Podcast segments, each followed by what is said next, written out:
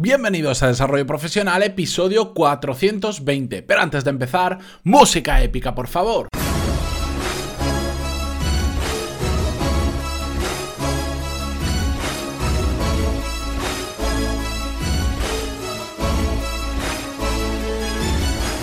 Muy buenos días a todos y bienvenidos a Desarrollo Profesional, el podcast donde hablamos sobre todas las técnicas, habilidades, estrategias y trucos necesarios para mejorar cada día en nuestro trabajo.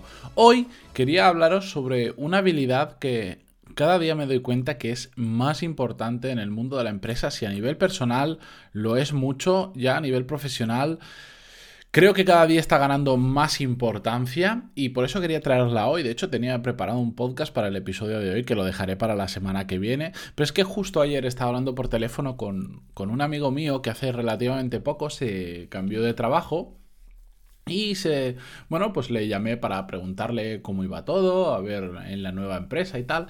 Y bueno, me estuvo contando y al parecer, bueno, tiene varios jefes dentro de la empresa y se ha encontrado con la situación de que uno de ellos, que casualmente, para su mala suerte, es con el jefe con el que más está en contacto prácticamente todo el día, tiene una carencia bastante importante. Le falta una habilidad que son de estas que cuando están mm, no nos damos tanta cuenta de que, de que, están ahí, de la importancia que tienen, pero cuando fallan, cuando no, existen para nada, nos damos cuenta de que es realmente importante.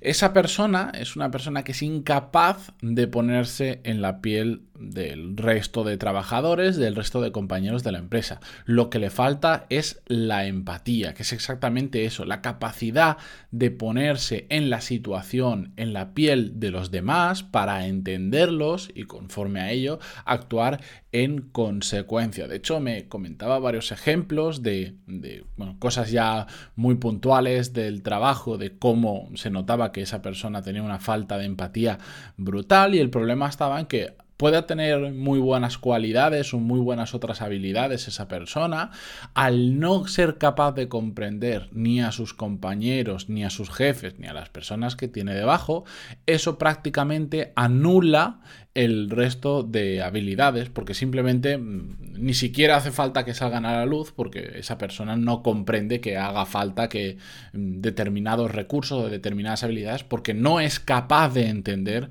al resto de personas. No puedo daros ejemplos exactos, porque si no, bueno, pues le puedo poner en un compromiso a mi amigo porque por el tipo de empresa que es, etcétera, etcétera, por si se reconoce.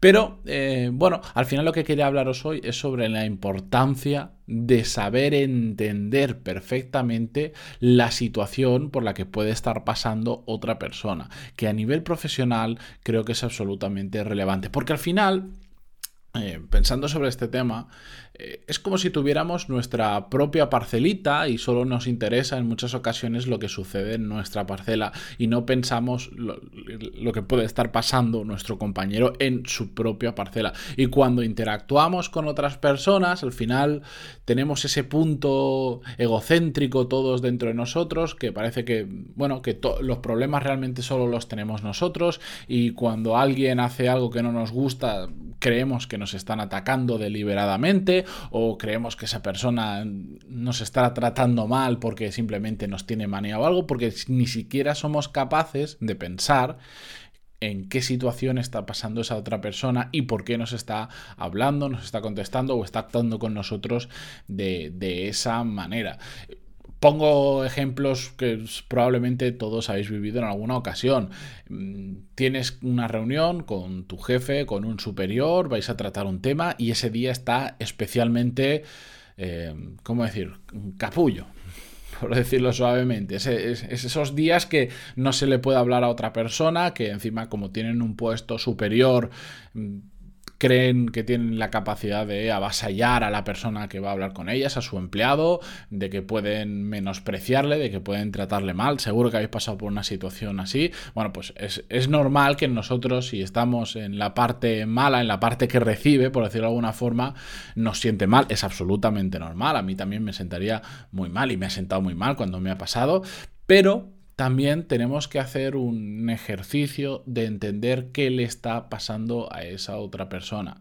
Yo he estado en muchas situaciones en las que eh, en la persona que hacía en ese caso el rol de jefe estaba bajo una situación de un estrés que, que, poca gente pudiera soportar por la situación de la empresa o por la situación personal.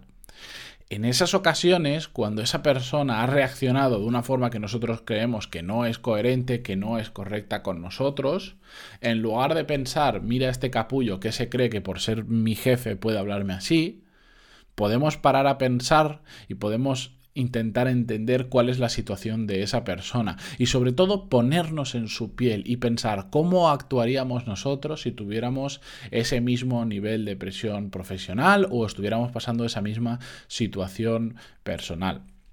Probablemente solo con el hecho de hacer esa reflexión mm, no trataríamos a la otra persona de la misma manera, pero también tenemos que entender que hay veces que la gente simplemente explota, que no puede más y lo paga con la persona que tiene delante. ¿Está bien? No, por supuesto que no está bien. Todos tenemos que tener empatía y, en esta ocasión el lado del jefe también tiene que tener empatía y entender que el empleado que está delante probablemente no tiene ninguna, mm, ninguna responsabilidad, no tiene, ¿cómo decirlo? Eh, no, está vinculado con el problema que le está provocando ese estrés, entonces no se merece que le tratemos así. Pero nosotros también tenemos que poner de nuestra parte y cuando pasan situaciones así, en lugar de cabrearnos, porque al final es lo que hacemos y salimos del despacho nos vamos enfadados, lo comentamos con un compañero o nos, o nos llevamos el problema a casa, tenemos que tratar de entender también esa situación y si podemos, un poco más adelante, cuando se haya rebajado ese clima de tensión, incluso poder hablarlo con esa persona.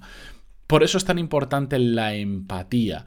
¿Y cómo podemos ganar empatía? Bueno, básicamente hay dos formas muy simples de hacerlo. Es una habilidad que sí que requiere, ¿cómo decirlo?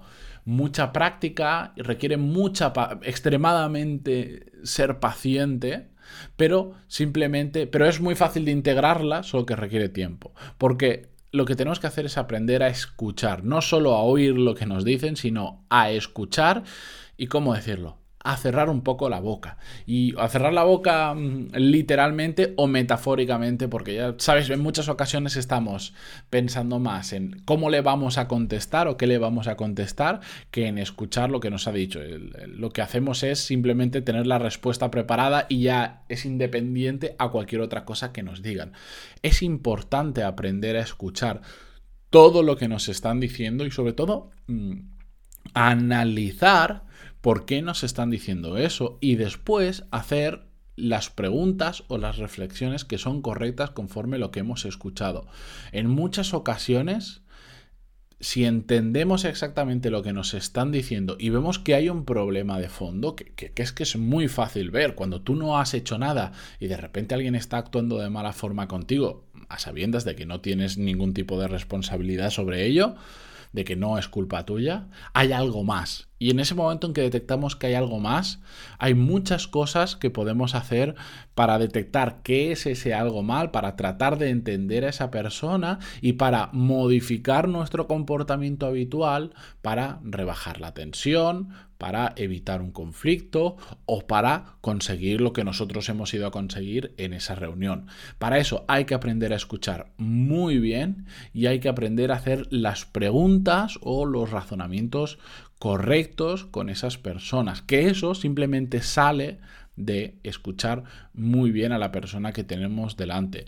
Algún día vamos a profundizar sobre este tema. Tenéis dentro del curso de liderazgo que tenéis en pantaloni.es, una de las clases es la escucha empática, donde a nivel de curso sí que hablamos ya en profundidad en una clase completa sobre diferentes técnicas, cosas y ejemplos que podemos hacer para mejorar la escucha, pero en el podcast también traeré más temas relacionados sobre todo con el hacer las preguntas correctas porque es un tema que creo que es muy interesante y que habitualmente lo escuchamos o lo leemos en libros, pero después no lo ponemos en la práctica, como la escucha empática. Yo os recomiendo varias cosas. La primera es, la, más práctica de todas, es que hoy mismo, en la primera situación que tengáis después de, de escuchar este podcast, intentéis simplemente prestar un poquito más de atención a la persona que tenéis delante.